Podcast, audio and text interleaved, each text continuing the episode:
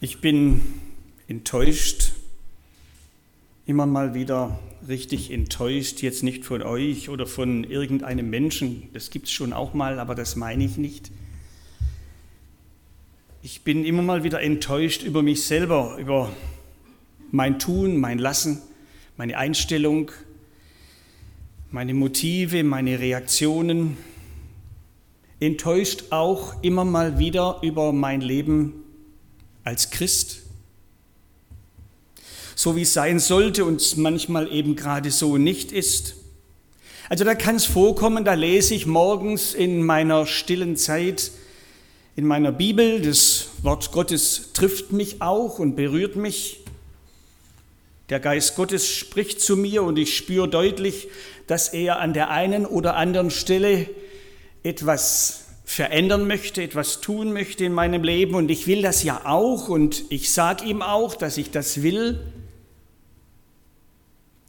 Und dann noch am Abend desselben Tages stelle ich fest,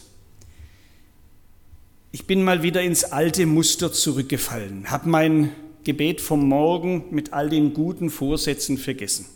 Einfach vergessen. Und habe meinen guten Herrn enttäuscht und mich selbst auch. Wie oft war das schon? Ich wollte Jesus dienen, wollte für ihn da sein, wollte seinen Namen an seinem Namen bauen und ihn groß machen und stelle dann erschrocken fest, ich sage Jesus und meine dann doch mich selber. Baue an meinem Namen, denke letztlich nur an mich und ich weiß, ich bin sicher nicht der Einzige, dem so geht, aber das hilft mir dann auch nichts. Die Fehler der anderen machen mein Versagen nicht besser und meine Schuld auch nicht kleiner. Da gibt es Tage, da traue ich mich kaum unter die Leute, traue mich nicht auf die Kanzel, traue mich nicht zu Gott und mache mich dann doch immer wieder auf den Weg, Vater, ich habe gesündigt gegen den Himmel und vor dir. Und wie oft habe ich das schon gesagt? Und das andere auch. Ich bin hinfort nicht mehr wert, dass ich dein Sohn heiße. Und wie oft habe ich es dann schon erlebt, dass der Vater auf mich wartet, den verdreckten, verheulten und an sich selbst enttäuschenden Kerl in die Arme nimmt und es wieder gut macht, es wieder gut wird weil er es gut macht. Und ich spüre, wie wieder Freude aufkommt und Dankbarkeit. Gott bringt enttäuschte Leute, über sich selbst enttäuschte Leute wieder zurecht. Das weiß ich aus meinem eigenen Leben, das weiß ich aus Geschichten von Menschen, die mir das aus ihrem Leben erzählt haben und das weiß ich auch aus der Bibel.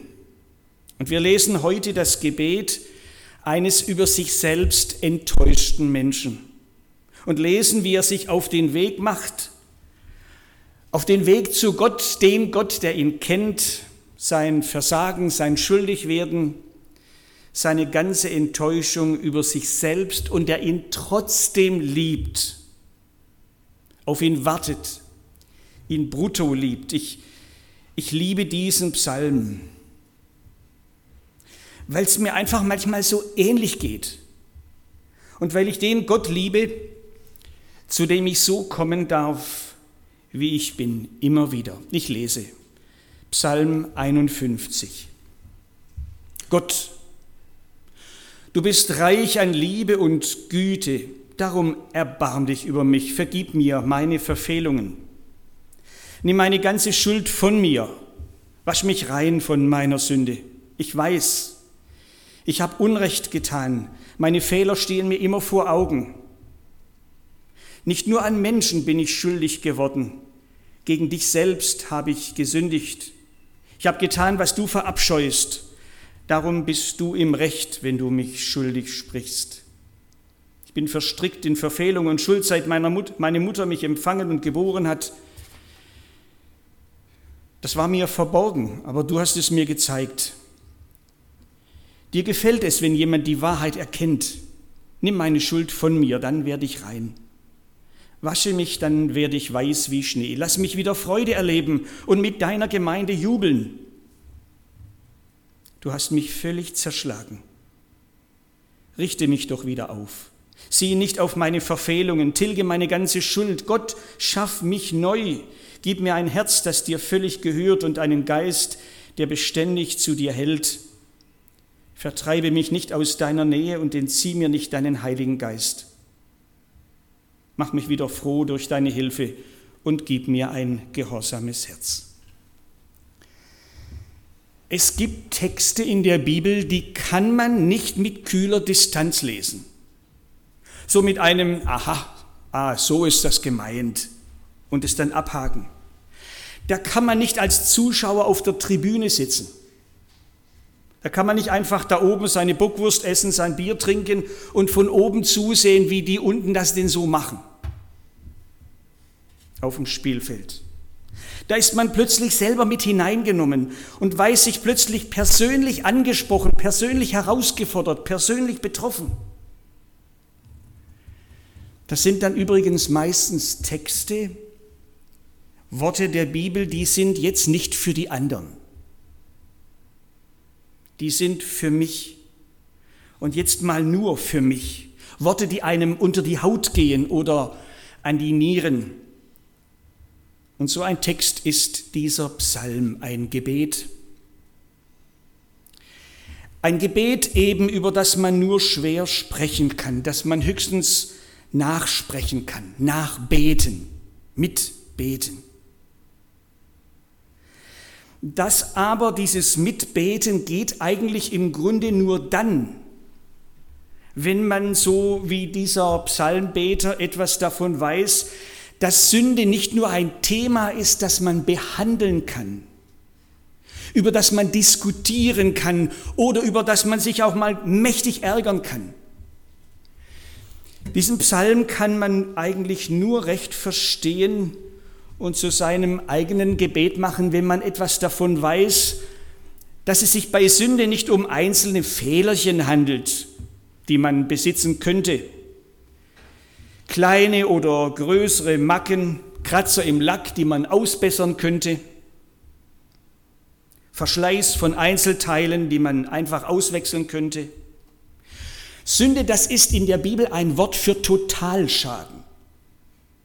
Da ist Motor und Karosserie, da ist alles kaputt, da ist alles im Eimer, da ist alles Schrott. Da kann man nichts mehr reparieren. Da kann man auch nichts mehr ausschlachten und eventuell wiederverwerten. Da steht man vor einem einzigen Scherbenhaufen. So ging es jenem namenlosen Beamten der Jerusalemer Zollbehörde, dass der sich überhaupt hierher wagt, in den Tempel, an diesen heiligen Ort. Was will der denn da überhaupt? Beten? Er, dieser Lump. Er spürt selber, ich passe hier nicht hin. Ich passe hier nicht hin. Also bleibt er am Eingang stehen, versteckt sich hinter einer dicken Säule. Er schämt sich so und kriegt dann nur einen einzigen Satz über seine Lippen. Gott sei mir Sünder gnädig. Oder ich denke an jenen großen Theologen, jenes moralische Vorzeigeexemplar Paulus. Bei ISDS, Israel sucht den Superstar, hätte er garantiert gewonnen. Da steht er eines Tages vor dem Spiegel seines Herzens, ganz allein, für sich, und sieht zum ersten Mal, wie er wirklich ist. Er sieht sein Herz und erschrickt. Er schrickt über seine fromme Schauspielerei, über seine geheuchelte Fassade, hinter der es gewaltig schimmelt, fault und stinkt. Da zerbricht ihm alles. Verzweifelt steht er vor dem Scherbenhaufen seines Lebens und schreit sich die ganze Enttäuschung über sich selber vom Herzen. Ich elender Mensch, wer kann denn mir überhaupt noch helfen? Oder eben hier wie David. Im zweiten Samuelbuch stehen die Einzelheiten.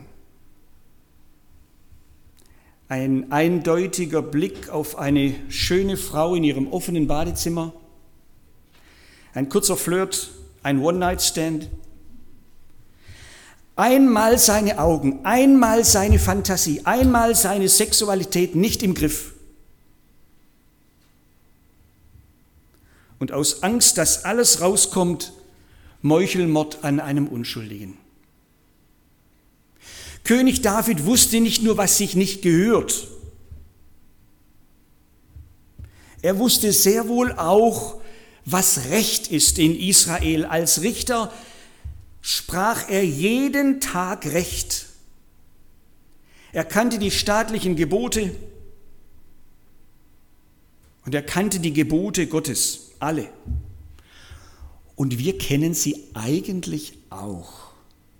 Wir wissen eigentlich, was Gott will und was nicht.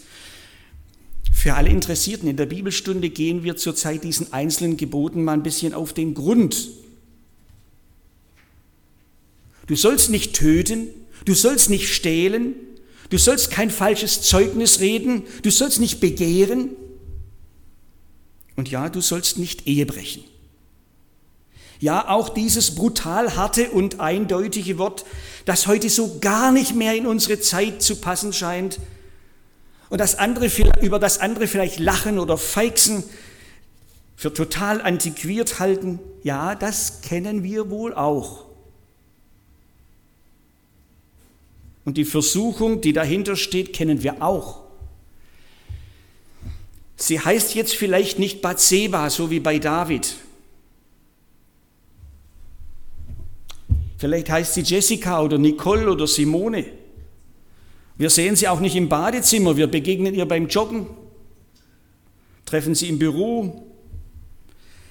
Vielleicht hat sie auch gar keinen Namen und wir treffen sie im Internet oder zu später Stunde im Fernsehen. Muss ich extra noch sagen, dass es die männliche Variante dieser Versuchung auch gibt? Den attraktiven Kollegen, den gut aussehenden jungen Mann, der uns das Verständnis, die Zuneigung und Wertschätzung entgegenbringt, die wir beim eigenen Mann schon seit längstem vermissen und der uns das Gefühl des Verliebtseins gibt, wenn man ihn nur ansieht. Und bitte Versuchung macht doch auch vor Christen nicht Halt. Wie schnell nisten sich Bilder und Wünsche in unsere Seele ein, Bilder, die Verlangen wecken, scheinbare Befriedigung bieten, Wünsche, die unsere Sicherheitsmechanismen außer Kraft setzen und uns zu Taten verleiten, die wir im Grunde tief verabscheuen. Das Versagen hat in unserer bilderreichen und in unserer bilderreichen und tabuarmen Zeit viele Gesichter. Schneller als uns lieb ist, sind unsere guten Vorsätze vergessen und die Gebote Gottes auch. Und wir stellen, wie David frustriert fest, ich habe versagt, mal wieder versagt und bin vom rechten Weg abgekommen und habe das doch eigentlich gar nicht gewollt. Wir ekeln uns vor uns selber, haben ein schlechtes Gewissen, haben Angst, dass irgendwann doch alles rauskommt, unsere Fassade zusammenstürzt wie ein Kartenhaus und wir sind mächtig blamiert. Von dem, von der hätte ich das nicht gedacht. Wir schämen uns vor uns selber, vor anderen, vor Gott und denken, wie konnte ich bloß? Wenn ich es nur ungeschehen machen könnte. David hat das versucht und ist doch immer tiefer hineingeraten in diese ausweglose Spirale der Sünde. Eins zog das andere nach sich und zog ihn immer tiefer in den Abgrund und immer weiter weg von der Gewissheit der Nähe Gottes und der Gemeinschaft mit ihm. Ich weiß gut, wir versuchen ja auch manches. Entschuldigen und rechtfertigen uns selber, vertuschen, beschönigen, schieben es anderen in die Schuhe und schließlich schieben wir es Gott in die Schuhe. Ihm kann man alles in die Schuhe schieben. Er hat große Schuhe. Warum hat er uns auch so gemacht? Warum hat er mich so gemacht, so versuchlich, so schwach an dieser Stelle? Warum hat er mich nicht vor der Sünde bewahrt? Warum hat er überhaupt zugelassen, dass ich in so eine peinliche Situation komme? David hat sein Möglichstes versucht, aber Gott lässt ihn damit nicht durchkommen. Gott ringt um den Mann nach seinem Herzen. Um den Mann, den er lieb hat und er wählt. Und er will ihn nicht als Fehlbesetzung abschreiben. Das hilft mir. Gott ringt auch um uns. Um mich und um dich auch. Es ist ihm nicht egal, mit wie viel Dreck wir herumlaufen. Er will nicht, dass wir nur noch ein Zerrbild von dem sind, was er eigentlich aus uns machen wollte. Er will nicht, dass wir im Dunkel unseres Versagens sitzen bleiben. Er will nicht, dass wir in der Enttäuschung über uns selber hängen bleiben. Er will nicht, dass wir wegen unserer Sünde auf dem Weg mit ihm stehen bleiben. Deshalb stellt er sich uns in den Weg. Damals bei Nathan schickte Gott seinen Boten, seinen Nathan bei David. Gott hatte ihn gerufen, beauftragt und seinem Wort göttliche Autorität verliehen. Und ja, Gott muss uns doch auch manches Mal in den Weg treten durch einen Nathan oder wie er heißt durch einen Bibelvers, durch eine Predigt vielleicht, durch eine Lebenssituation oder was es auch immer sei. Er will uns, was immer er für uns persönlich zugespitzt für unser Leben und unsere Situation benutzt, er will uns den Spiegel vorhalten, er will uns die Augen öffnen, er will uns auf die Knie bringen und zur Buße führen. Das will er. Ich sage so, er will, dass wir so weit kommen wie David und endlich, endlich aufhören, auf andere zu zeigen und uns selbst zu rechtfertigen oder mit ihm zu diskutieren. Lieber Gott, das ist meine Veranlagung. Ich kann ja gar nicht anders. Ich bin halt so. Das weißt du doch. Du kannst mich doch deshalb für meine Verfehlungen nicht nicht zur Verantwortung ziehen. Du kannst mich doch nicht für etwas bestrafen, für das ich selbst gar nichts kann. Ja, wenn ich diese Veranlagung nicht hätte, wenn ich in einer anderen Familie aufgewachsen wäre, wenn ich jene Situationen nie erlebt hätte, wenn ich nicht den Hang und die Tendenz und was weiß ich zu was hätte, dann ja. Ist es nicht verwunderlich, dass David in seinem Gebet diesen Schluss gerade nicht zieht. Er weiß das alles doch auch, das mit Erbsünde und Veranlagung und was alles hinter ihm liegt und König Saul und egal. Er weiß das alles, aber er leitet daraus keine Selbstentschuldigung ab. Er sieht klar und deutlich seine eigene Verantwortung und was tut er? Er gibt Gott Recht. Wir hatten das gelesen, Vers 6. Du bist im Recht, wenn du mich strafst. Er gibt Gott Recht, wenn er ihn zur Rechenschaft zieht. Da spürt man, David weiß plötzlich, ich kann mich jetzt nicht mehr rausreden. Ich kann nicht mal meine eigenen Taten da aufrechnen. Ich kann jetzt nur noch ich kann jetzt nur noch an Gottes Gnade und Barmherzigkeit appellieren. Mir ist alles andere aus der Hand geschlagen. Alles, was ich zu meiner Verteidigung vorbringen wollte. Vor dem heiligen und gerechten Gott ist mir jeder Widerspruch vergangen. Jede Entschuldigung oder der Versuch einer Entschuldigung hat sich in Luft ausgelöst. Und aller Anspruch auf Nachsicht und Rücksicht kann ich vergessen. Schlimmer kann es nicht mehr kommen. Tiefer kann ich nicht mehr fallen.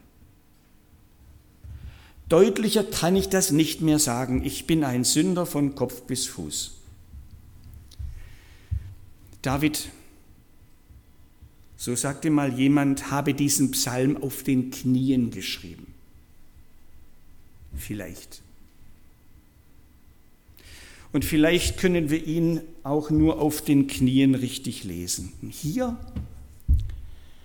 hier am Tiefpunkt hat die Enttäuschung über uns selber seinen Höhepunkt. Aber hier ist dann auch der Wendepunkt. Da, wo ich nichts mehr von mir erwarte und meine Hände Gott hinhalte und sage, lieber Gott, jetzt stoß mich nicht weg, obwohl du alles Recht dazu hättest. Lieber Gott, lass mich nicht fallen, obwohl ich nichts tun könnte als Entschuldigung, wenn du es trotzdem machst. Da, wo ich das einsehe, vielleicht auch unter Schmerzen einsehe, ich kann mir nicht mehr selber helfen und andere Menschen können mir auch nicht helfen. Und wo ich mich so Gott hinhalte, Herr, hilf mir, sei mir bitte gnädig und hab Erbarmen mit mir. Da, da, wo ich so an mir verzweifelt bin und mich dann trotz allem auf den Heimweg mache, da erlebe ich, wie der Vater den kaputten Sohn, die verzweifelte Tochter in den Arm nimmt. Da, wo ich nur noch den Kopf senken kann und stammeln, Gott sei mir Sünder gnädig, da höre ich das Wort von Jesus. Dir ist deine Sünde vergeben. Es ist gut es ist wieder alles gut. Da, wo mein Herz zerbrochen ist, vor Enttäuschung blutet und über sich selber weint, da erlebe ich den Gott, der nicht nur repariert, der nicht nur frisch lackiert, sondern der Neues in mir schafft, der alles gut macht, als ob nie etwas zwischen ihm und mir gewesen wäre. Das weiß David. Er weiß, helfen kann mir nur einer in dieser Welt. Das kann nur Gott. Und deshalb hat sein Gebet, wenn man das nochmal in Ruhe liest, nur eine Adresse. Nur eine Adresse hat dieses Gebet, Gott. So beginnt Vers 3, sei mir gnädig. Wasche du mich, mach du mich rein, nimm du mir meine Sünde, schaffe du in mir ein neues Herz, verwirf du mich nicht, erfreue du mich wieder. Das ist eine Adresse. Wir Menschen können so viel.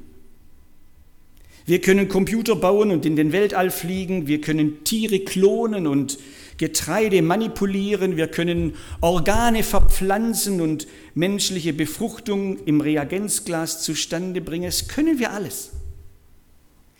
Aber ein neues Herz machen, das können wir nicht. Ein neues Herz machen, das können wir nicht. Ich meine jetzt nicht das Organ, diesen Herzmuskel, sondern das Zentrum, die Identitätskammer unseres Lebens, das, was uns Menschen als Person im tiefsten ausmacht. Das können wir nicht ändern. Viele haben es versucht und sind daran verzweifelt. Wir können das nicht ändern. Und wir können es schon gar nicht erneuern. Das kann kein Mensch. Das kann kein Mensch, bei sich selber nicht und bei anderen auch nicht. Sünde vergeben, Schuld beseitigen, ein Gewissen total entlasten, einen neuen Anfang schenken, ohne irgendwelche Vorbelastungen. Das kann nur Gott. Das kann nur Gott. Der kann's, der kann's wirklich. Da ist sich David ganz sicher. Sonst würde er so nicht beten. Gott kann. Gott kann. Jetzt bleibt nur eine Frage. Will er auch? Will er denn? Ich schreie mir das Herz aus dem Leib, ruf zu Gott, flehe ihn an, aber hört er mich denn? Hört er mir denn überhaupt zu? Ich bringe ihm meine ganze Enttäuschung über mich selber, bring ihm meine kaputte Seele und mein trauriges Herz, bring ihm die Scherben meines Lebens, mein Versagen, meine Sünde, ich tu Buße. Aber antwortet er denn? Antwortet er denn? Antwortet er überhaupt? Er hat bereits geantwortet. Er hat geantwortet. Klar, deutlich, ein für alle Mal, unmissverständlich, unüberhörbar und unvergleichlich. Wir hatten das in der Anfangsfolie. Gott war in Christus und versöhnte die Welt mit ihm selbst und rechnete ihnen ihre Sünde nicht zu. Denn er hat den, der von keiner Sünde wusste, für uns, für mich zur Sünde gemacht. 2. Korinther 5. Er hat geantwortet, er hat meine Sünde genommen, mein Versagen, den Dreck meines Lebens, alle schlimmen Erfahrungen mit mir selber. Alles, was mich so oft in Enttäuschung und Verzweiflung treiben will. Und dann hat er mir gesagt, und jetzt schau mal aufs Kreuz. Du, deine Sünde, der ganze Dreck deines Lebens, das ist jetzt seins. Das ist jetzt seine Sünde. Und er wird dafür gerade stehen. Er wird dafür bezahlen. Dafür ist er schließlich Mensch geworden. Jesus, mein Sohn. Und ja, Jesus Christus selber war mit, dieser, mit diesem Weg einverstanden, hat den Willen seines Vaters zu seinem Willen gemacht. Vater, gut, ich mache das. Ich übernehme das. Ich trage die Sünde all dieser Menschen. Ich trage die Sünde des Zöllners und des Paulus und die von Karl-Heinz Kress und die von allen anderen auch. Und dann hat er am Kreuz unter furchtbaren Schmerzen gebetet, Vater, vergib ihnen. Vergib ihnen allen, dem David, dem Paulus und all den anderen auch. Rechne es ihnen nicht mehr an.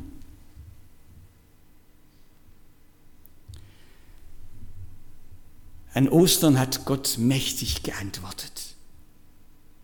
Auf das Gebet des David und auf das Gebet all derer, die in ihrer Verzweiflung zu diesem Herrn kommen. An jenem e- Ostermorgen, an jenem ersten Ostermorgen, als der Vater im Himmel seinen Sohn aus dem Grab rief und ihn so vor aller Welt als Sündenvergeber, als Herzenserneuerer, als Heiland und Erlöser bestätigt hat, Da bleibt David nur das anbetende Staunen über diesen Gott und dieser Psalm schließt, ihr könnt es mal nachlesen, mit dem Wort, ich will dich rühmen, solange ich lebe. Je mehr ich mich mit diesem Psalm beschäftige, je öfter ich ihn lese, desto klarer wird es mir, das Ganze hier, das ist ein einziges Wunder. Dass da ein Mensch in seiner Enttäuschung über sich selbst aufhört, vor sich selber wegzulaufen. Aufhört, sich was vorzumachen. Aufhört, andere verantwortlich zu machen oder es Gott in die Schuhe zu schieben und sich seiner Sünde und seinem Versagen stellt. Dass da ein Mensch seine, so seine Not nicht nur verdeckt oder verdrängt oder vertuscht, sondern sie Gott bringt und um seine Gnade bittet und Buße tut, das ist ein Wunder. Das Gegenteil erleben wir täglich. Aber auch das andere, dass Gott Gnade vor Recht ergehen lässt, dass er nicht mich, sondern einen anderen wegen mir und für mich bestraft und mir Vergebung gewährt, das ist ein Wunder, vielleicht ein noch größeres Wunder. Und Wunder können wir nicht machen. Wunder tut Gott und er tut es auch heute. Wunder kann ich nicht erzwingen, aber ich kann darum bitten. Und ich will das tun für uns alle. Will glauben, dass er das mit uns, immer wieder mit uns tut, wenn ich mal wieder über mich selber enttäuscht bin. Und ich will beten, dass er das auch mit dir tut dieses Wunder Gottes, dieses Wunder ehrlicher, aufrichtiger Buße und dieses Wunder Erfahrung vollkommener Vergebung und eines Neuanfangs. Wir brauchen es alle. Ich bete.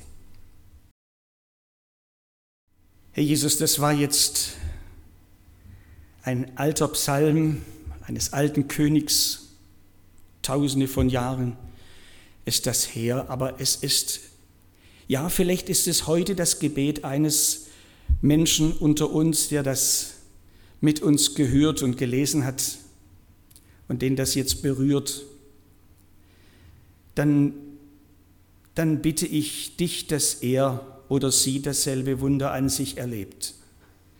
Dass Gott, der Gott, der uns schon geliebt hat, da kannten wir ihn noch gar nicht, dass dieser Gott über sich selbst enttäuschte, an sich selbst verzweifelnde Menschen wieder zurechtbringt, aufrichtet und wieder Schritte mit ihnen geht. Danke für deine Gnade und Barmherzigkeit. Und danke, dass du uns hilfst, das auch für uns zu glauben. Amen.